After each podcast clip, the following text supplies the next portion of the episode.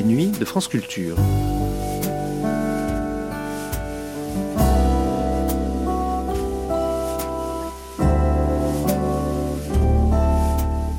Les nuits de France Culture, une mémoire radiophonique. Collectionner, tout un art. Mais que collectionner? Choisir de ne pas collectionner ce que tout le monde collectionne tenter une collection originale sans aller pour autant à contre-courant de la mode. Mais croire en son goût, et en son goût seul, ne risque-t-il pas de conduire à l'absurde? Il n'y a pas d'occasion en matière de collection.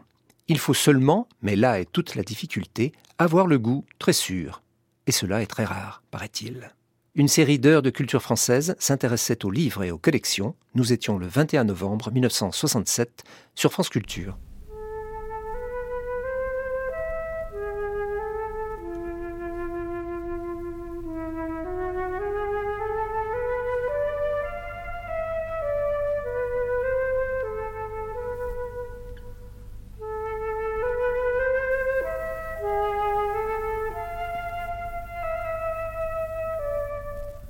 À propos du livre et des collections par M.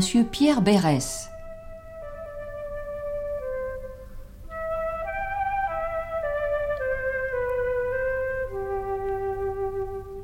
Cette sixième et dernière émission sera consacrée aux collections, des pages de La Bruyère, Quentin Beauchard et Jean-Paul Sartre seront lues par Robert Martin.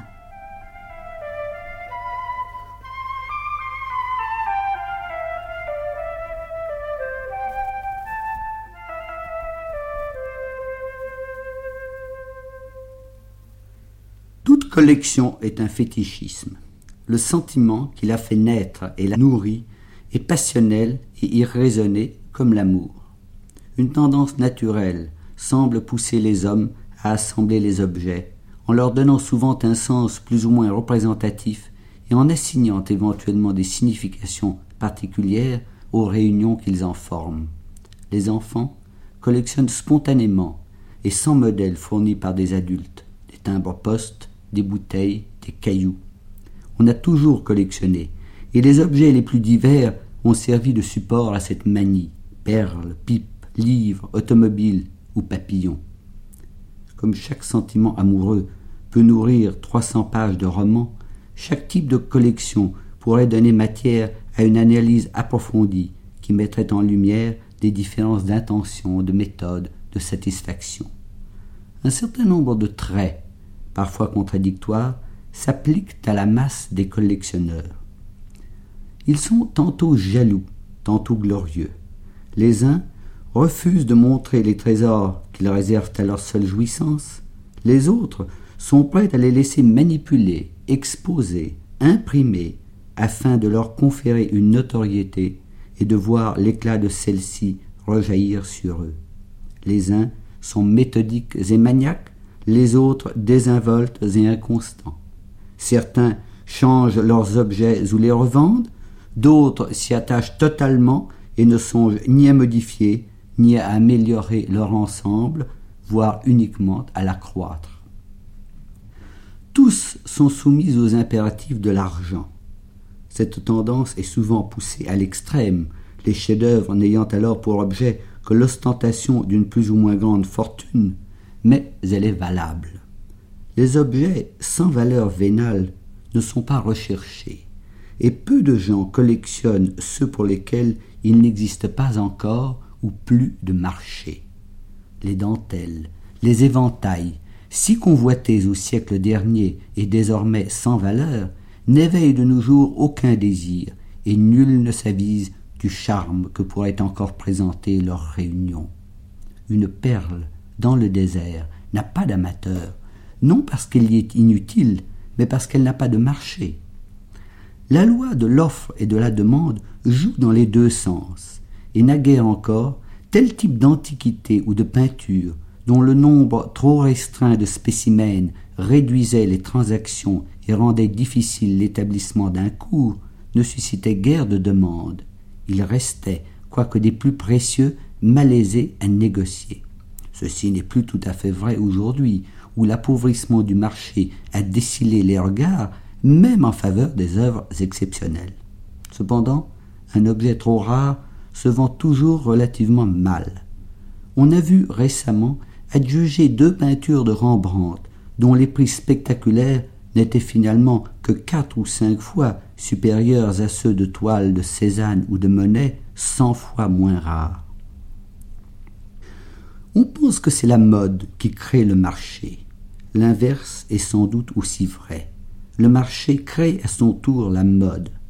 C'est dans cette optique que les objets anciens, qui sont plus rares et se vendent moins cher que les modernes, ont moins d'amateurs que ceux-ci. Leur rareté n'est d'ailleurs pas la seule cause de leur relative mévente. Sollicité par les manifestations de son temps, le public est moins sensible à celles des époques qui l'ont précédé. Toutes ces considérations s'interpénètrent dans la formation des modes et dans l'établissement des marchés, et l'ensemble concourt à provoquer des engouements suivis de hausses, puis des baisses suivies de dédain. Le collectionneur le plus désintéressé a besoin du support de la demande pour éprouver le désir d'un objet, et, comme les vrais amants, rares sont ceux dont le sentiment est assez fort pour ne pas être stimulé, voire suscité par la convoitise d'autrui. Bien entendu, certains conservent leur jugement personnel. Ils font figure d'originaux s'ils ne sont pas imités, ou de novateurs si la mode et le marché les suivent. C'est de cette race-là, tenace, audacieuse, passionnée, que sont faits non les amateurs, rois, princes ou courtisanes vers qui les objets affluent facilement, mais les grands collectionneurs, qui ont passé leur vie à réunir des ensembles, souvent au prix de réels sacrifices, qui ont vu grand, se sont attaqués aux vrais chefs-d'œuvre, ont acheté des collections entières pour en obtenir un seul objet.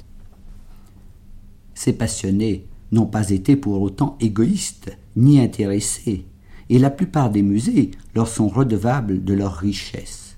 Au seul musée du Louvre, c'est la collection de 5500 dessins donnés au XVIIe siècle par le banquier Jabac qui a constitué le fond du cabinet des dessins. Parmi les collections, il faut distinguer celles qui s'attachent à un type donné d'objets, livres, tableaux, voire bacs de cigares, et celles qui embrassent une diversité de productions naturelles, artistiques ou curieuses, limitées ou non à une région, à une époque ou à une civilisation. On peut aussi distinguer les collections verticales des collections horizontales. La collection verticale suit à travers le temps un certain aspect général ou particulier de l'art ou de la curiosité. La collection horizontale ne s'attache pour les mêmes objets qu'à une période ou à un lieu donné. Toutes peuvent aboutir à des réussites aussi brillantes, mais plus le champ est vaste, plus sont limitées aujourd'hui les chances de succès. Les collectionneurs sont moutonniers. Qu'ils soient aiguillonnés par la mode ou par le marché, peu d'entre eux, particuliers ou institutions, peuvent s'empêcher de collectionner ce que tout le monde collectionne au même moment. La conséquence est qu'ils payent trop cher des objets médiocres. Combien d'amateurs, de musées, dépensent pour un Chagall ou un Cézanne de médiocre qualité, dont leurs concurrents ont de beaux exemples, des sommes qui pourraient leur assurer un tableau important de Corot ou de quelque autre grand peintre moins à la mode. Et que penser de ces amateurs d'estampes qui payent si cher des gravures contemporaines dites originales et négligent à meilleur compte des œuvres vraiment rares de tant de grands maîtres? C'est que les amateurs, les musées, les hommes en général veulent posséder ce que possède le voisin et qui leur semble précieux. À la fin du XVIIe siècle, il y eut à Paris une rage de collectionner les tulipes que l'on venait d'importer de Hollande. La bruyère a peint cela. La curiosité n'est pas un goût pour ce qui est bon ou ce qui est beau, mais pour ce qui est rare, unique, pour ce qu'on a et ce que les autres n'ont point. Ce n'est pas un attachement à ce qui est parfait, mais à ce qui est couru, à ce qui est à la mode.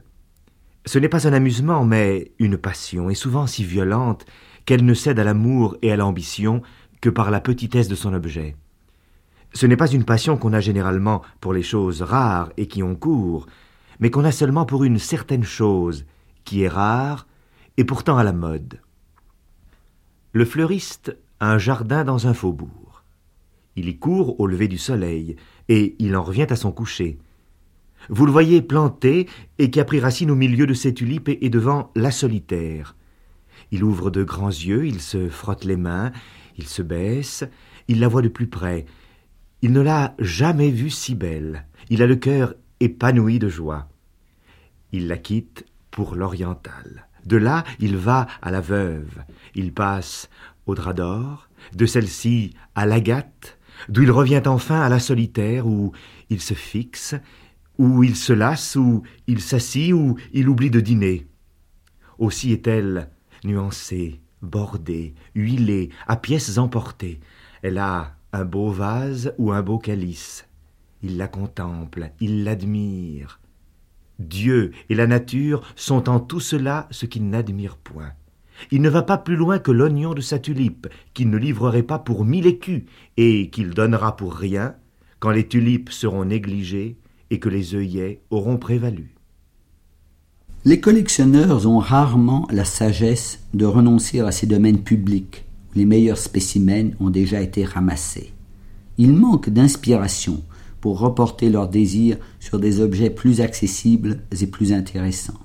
Il faut davantage de connaissances et d'imagination, plus d'amour surtout que n'en ont la plupart des curieux pour échapper à la mode et faire une collection vraiment personnelle. S'il faut tenter de faire œuvre originale, il faut se garder d'aller systématiquement à contre-courant de la mode et de refuser les critères établis. Suivre son goût est bon et même excellent, mais le croire nécessairement meilleur que celui des autres conduit souvent à l'absurde. Beaucoup d'amateurs tombent un jour ou l'autre dans ce travers. Ils pêchent par orgueil et s'estimant plus compétents que les autres, établissent des critères personnels discutables ou risibles. Cela se voit souvent chez des amateurs de peinture vieillissants. Ayant commencé de collectionner avec du goût et réussi, aidés en général par un milieu favorable à acquérir des œuvres intéressantes, ils s'entichent soudain de quelques artistes qui leur semblent novateurs et qui ne sont au mieux que les épigones des œuvres qu'ils ont aimées au début. Ils ne jurent plus que par leurs nouvelles découvertes et leur font la place belle dans leur collection au détriment de leurs premières acquisitions et aux grandes dames de l'ensemble qu'ils avaient réussi à former. Cette sclérose, commune aux amateurs d'art moderne, s'observe aussi bien chez les marchands, et les plus fins n'échappent que rarement à la fin de leur carrière à la fatuité d'inventer de nouvelles valeurs. C'est souvent vrai même des artistes. C'est que l'art vivant, celui de son temps, a une relation en quelque sorte biologique avec l'être. La sensibilité si rare qui permet d'apprécier lors de son éclosion un mouvement artistique se lie à celui-ci et devient inadapté au jugement des tendances suivantes. La prétention des collectionneurs n'est pas toujours due à leur âge. Une pente facile les y mène, celle des connaissances qu'ils acquièrent au contact des objets. De même que les enfants qui collectionnent les timbres y apprennent un peu de géographie, les amateurs de sculptures africaines glanent-ils des notions d'ethnographie, et ceux de porcelaine japonaise quelques notions d'histoire nippone. Mais ces connaissances sont marginales et ne portent pas sur le fond du sujet.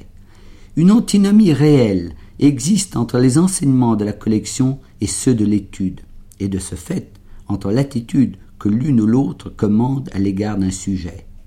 Le collectionneur de papillons ou de masques croit embrasser toute l'étendue des domaines qu'il veut explorer, tandis que l'entomologiste ou l'ethnologue connaît les limites que l'approfondissement de son étude lui impose.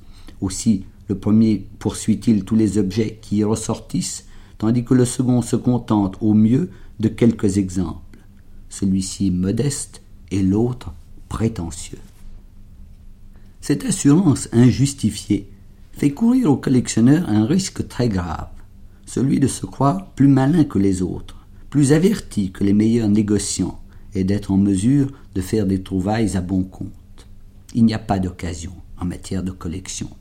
Seul un goût très sûr, très rare, permet de loin en loin non d'acheter un objet au-dessous de son prix, mais d'acquérir, parfois au contraire à un prix qui semble très élevé pour l'époque, un objet dont la beauté ou la rareté ne sont pas encore appréciés et qui prendra avec le temps la valeur qui lui a été attribuée et la dépassera.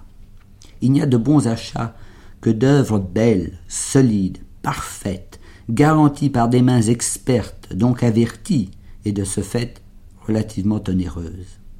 Les trésors des cathédrales ou des musées ont coûté des sommes fabuleuses aux princes ou aux mécènes à qui on les doit. Les très beaux objets sont toujours chers, ou du moins coûtent beaucoup d'argent, mais on peut faire de très belles collections avec des objets de faible valeur, à condition qu'ils soient dans leur genre parfait et n'aient pas été ramassés, prétendument à moitié prix dans les débarras de quelques fripiers, mais acquis avec discernement chez ceux qui en connaissent la valeur et en garantissent l'intégrité, donc l'intérêt. Pour un véritable amateur, la notion d'intégrité, d'authenticité, est aussi indispensable que l'insoupçonnabilité pour la femme de César. Un vase fêlé, même réparé de façon invisible, un tableau contesté, ne peuvent subsister chez un collectionneur digne de ce nom. Il y a bien sûr les poètes, les rêveurs, mais ce ne sont pas de vrais amateurs. Balzac avait les yeux indulgents du cousin Ponce pour les antiquités dont il emplissait en glouton son hôtel, et Anatole France s'imaginait posséder, le moindre dessin sur papier bleu acquis à deux sous, un original de Prudhon. Ne parlons pas des scandales récents de tableaux modernes. On a les œuvres que l'on mérite, et les faux les plus grossiers ont existé de tout temps, destinés à ceux qui leur étaient indulgents par incompétence ou par intérêt. Il faut donc suivre son goût et ne pas le croire infaillible, le cultiver sans cesse au contact des chefs-d'œuvre pour accéder à ceux-ci. Il faut être sûr et modeste, audacieux et prudent, se conduire à la fois en amoureux timide et en conquérant. Voici un portrait de collectionneur tracé par Quentin Beauchard en 1903 à propos du legs des frères Dutuy qui fait aujourd'hui la gloire à Paris du Petit Palais. Les Dutuy, Eugène et Auguste, étaient originaires de Rouen. Les deux frères, en dehors d'une même passion pour l'art, avaient un autre trait commun. Malgré leur immense fortune, établie par les ancêtres à Marseille et aux environs, dans l'industrie des laines, et qui leur eût permis de mener une vie large et luxueuse, toutes leurs ressources furent toujours employées soit à des œuvres de bienfaisance, soit à la satisfaction de leurs goûts artistiques. La table et le costume, les distractions coûteuses étaient pour eux choses inutiles et négligeables. Ceux qui ne les connaissaient pas les représentaient comme des millionnaires plus avares qu'Arpagon.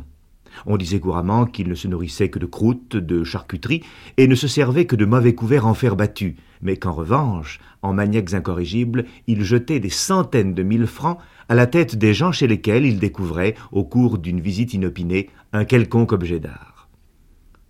La collection de livres se distingue des autres par ses mobiles idéologiques. Une collection quelconque tire son origine d'une admiration, d'une curiosité, d'une vanité. Celle de livres a besoin en outre d'un support intellectuel. C'est parce qu'on a lu un livre ou des livres que l'envie naît d'en collectionner. La collection de livres est une amitié ou une passion qui se développe entre un individu et certaines représentations, plus ou moins précises dans sa mémoire ou son imagination, de textes qui ont exercé ou risquent d'exercer un attrait sur sa sensibilité ou sa curiosité. En dehors de cette motivation initiale, il n'y a pas de lien profond entre lecteur et collectionneur. Les vrais lecteurs, rapides, passionnés, sont en général indifférents à la condition de leur livre. C'est toute l'ambiguïté du terme bibliophile qui devrait désigner plutôt ceux qui aiment le livre pour lui-même, pour son contenu, que ceux qui s'attachent à son aspect extérieur. Il est normal d'aimer des livres élégamment reliés. Jadis, on y apposait ses armes ou sa marque, de les vouloir aussi plaisants que possible par l'impression, l'image ou le papier. Mais le raffinement de préférer une édition plus soignée accompagne en général, à des degrés divers, une moindre ardeur à la lecture. Comment déterminer le moment où le plaisir d'une image, d'un meilleur papier, d'une reliure amène le lecteur à devenir bibliophile au sens usuel et impropre de collectionneur, c'est-à-dire à souhaiter ajouter à ses livres de lecture d'autres qu'il lira moins et en général à s'attacher à la forme au détriment du fond. Qu'il s'agisse d'intellectuels professionnels ou de lecteurs ordinaires, ceux qui lisent vraiment se soucient peu de la forme. Ce n'est pas que le goût des livres soignés soit le fait d'esprits mineurs, mais le temps passé à ce choix est pour un intellectuel pris sur la création. Aussi ce ne sont pas les grands écrivains et les grands penseurs qui ont suivi cette tendance. Montaigne et Racine annotaient des livres qui étaient pour eux des instruments de travail, mais ne se souciaient guère de leur beauté, et moins encore de leur rareté. Nodier, Asselineau, Anatole France, par contre, se laissaient aller volontiers au charme de livres gracieux, de jolies reliures. Baudelaire aimait que ses livres personnels fussent élégamment reliés, comme il aimait que ses vêtements fussent bien coupés, mais il n'en collectionnait pas. Sartre pas davantage, qui les a évoqués dans les mots. J'ai commencé ma vie, comme je la finirai sans doute, au milieu des livres.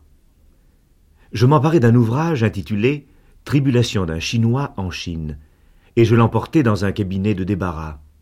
Là, perché sur un licage, je fis semblant de lire. Je suivais des yeux les lignes noires sans en sauter une seule, et je me racontais une histoire à voix haute, en prenant soin de prononcer toutes les syllabes. On me surprit, ou je me fis surprendre. On se récria, on décida qu'il était temps de m'enseigner l'alphabet. Je fus zélé comme un catéchumène. J'allais jusqu'à me donner des leçons particulières. Je grimpai sur mon licage avec Sans famille d'Hector Malot, que je connaissais par cœur, et, moitié récitant, moitié déchiffrant, j'en parcourus toutes les pages l'une après l'autre. Quand la dernière fut tournée, je savais lire. J'étais fou de joie.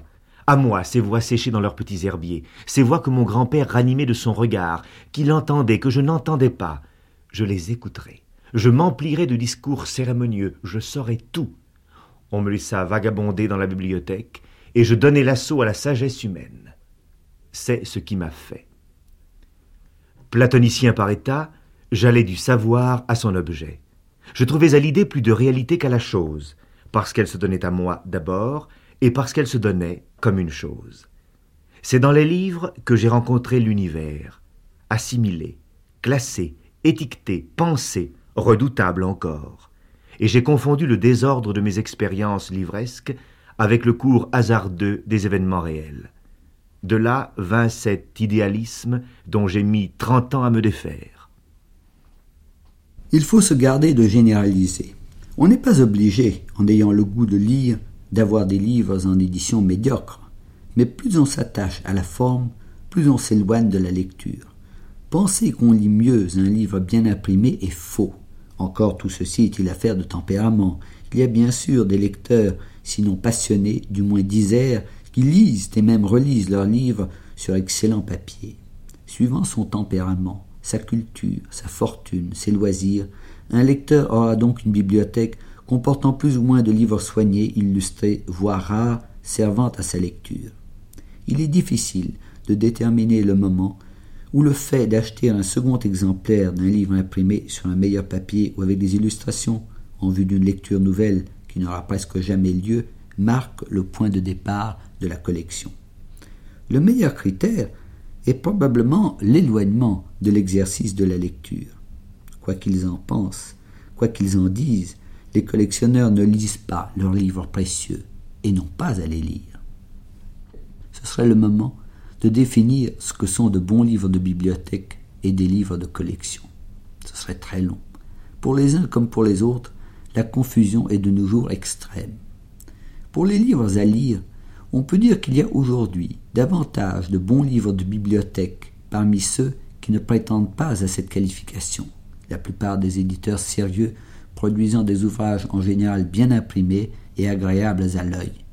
Il faut seulement prendre garde d'éviter les faux livres mal fabriqués par des producteurs de hasard qui exploitent le passéisme qui sommeille en chacun et relient les ouvrages qu'ils proposent en peau de toutou imitation d'anciens, plutôt que de les présenter sous un cartonnage moderne, élégant ou sous une reliure honnête de plastique. Ce sont les mêmes qui offrent, par la voie de la presse, des livres imprimés sur papier faits à la main et séchés à l'air sur corde. Peut-on plus impudemment ne rien dire Il faut garder l'esprit clair et s'éduquer l'œil assez pour distinguer un vrai livre, c'est-à-dire celui qui sert bien son objet, la lecture, d'une imitation prétentieuse. l'annuaire du téléphone, un roman, un traité, un ouvrage de la Pléiade, voilà d'honnêtes livres qui répondent parfaitement aux différents services que l'on en attend. Une série d'œuvres complètes remplit de même son office si elle est correcte et bien imprimée. Il faut acheter des livres sans trop se soucier de leur présentation. Si l'on est attiré par celle-ci, on ne sera pas nécessairement collectionneur pour autant. Georges Duhamel accablait jadis de lourdes plaisanteries les bibliophiles de sa génération qui ne coupaient pas les pages de leurs livres. Ils avaient certes tort, puisque les éditions à tirage limité à quelques milliers d'exemplaires et cependant numérotés que l'écrivain moquait, n'auraient dû leur servir qu'à la lecture et ne méritaient en rien l'épithète de précieux, fussent-ils coupés ou non. Seul le fait pour certains livres de s'imposer, fût-ce par une dédicace ou quelque particularité, en dehors de la spéculation pratiquée à leur lancement, leur confère une valeur durable. Des livres acquis au moment où ils paraissent participent dans la plupart des cas du double caractère de livres de lecture et de collection. En 1499, les acheteurs du Songe de Polyphile, comme 340 ans plus tard ceux de la première édition de la Chartreuse de Parme, ne faisaient pas grande différence entre ces ouvrages et des centaines d'autres qui ne sont pas devenus célèbres. Même un livre illustré, coûteux, n'est pas au départ nécessairement digne de son prix. Il ne vaudra celui-ci que si le jugement de la postérité le ratifie.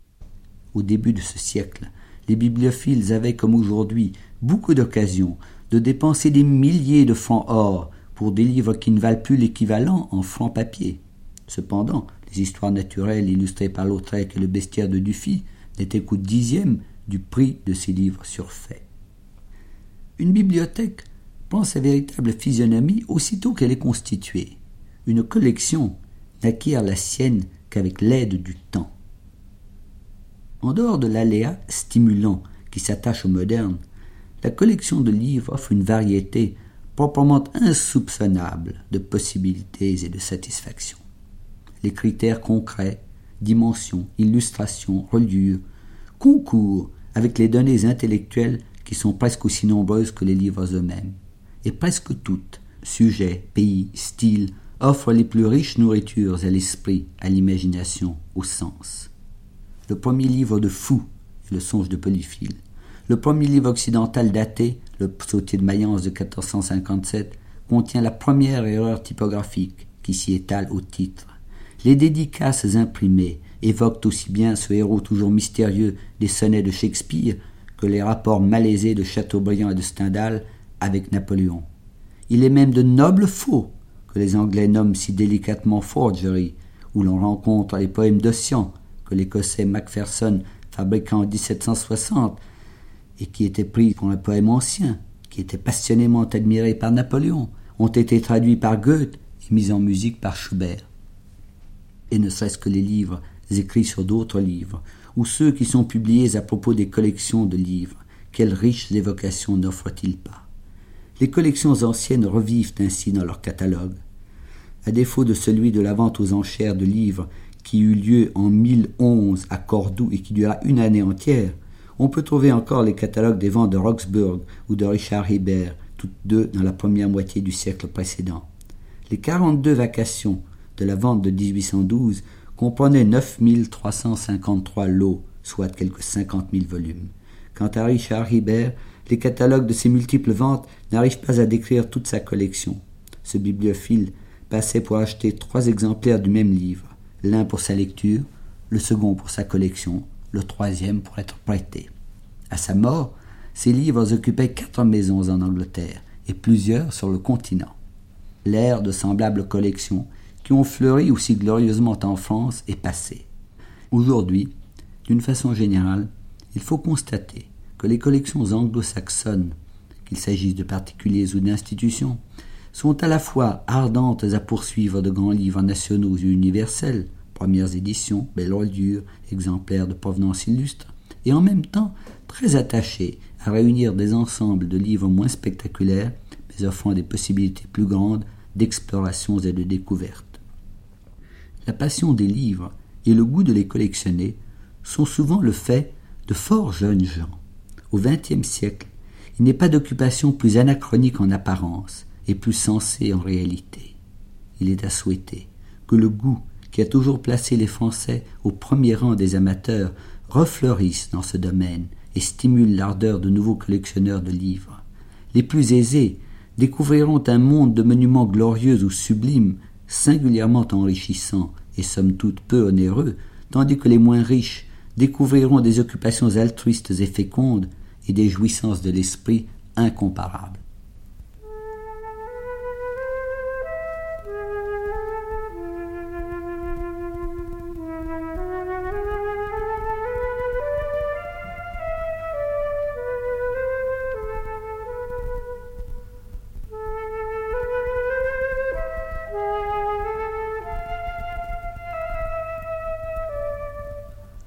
À propos du livre et des collections par M. Pierre Bérès.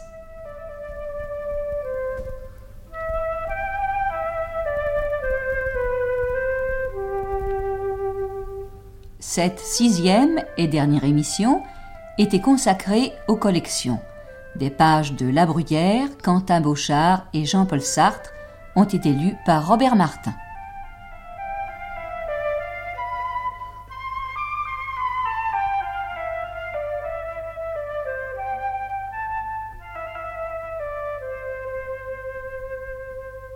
Cette émission a été diffusée pour la première fois sur France Culture le 21 novembre 1967. Vous pourrez la réécouter en ligne ou la télécharger durant un an sur le site franceculture.fr, rubrique Les Nuits de France Culture.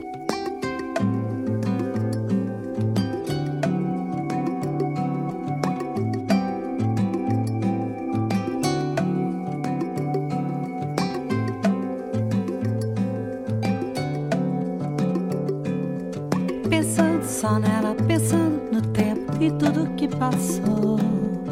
Como é que alguém que só quer o bem pode ser tão assim? E cantando eu vou. Oh, caindo no espaço Sem pouso ou retorno, sem nenhuma paz, então. Com a mão no peito e no coração, sem nenhuma base, não.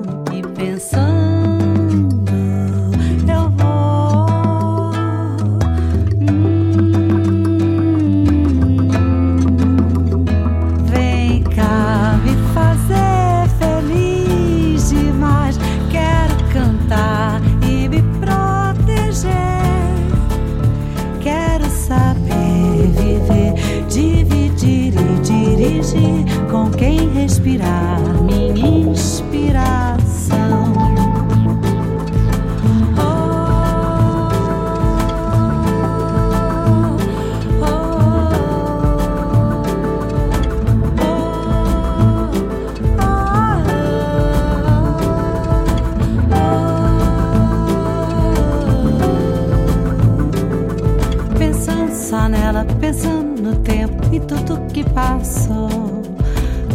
que alguém que só quer o bem pode ser tão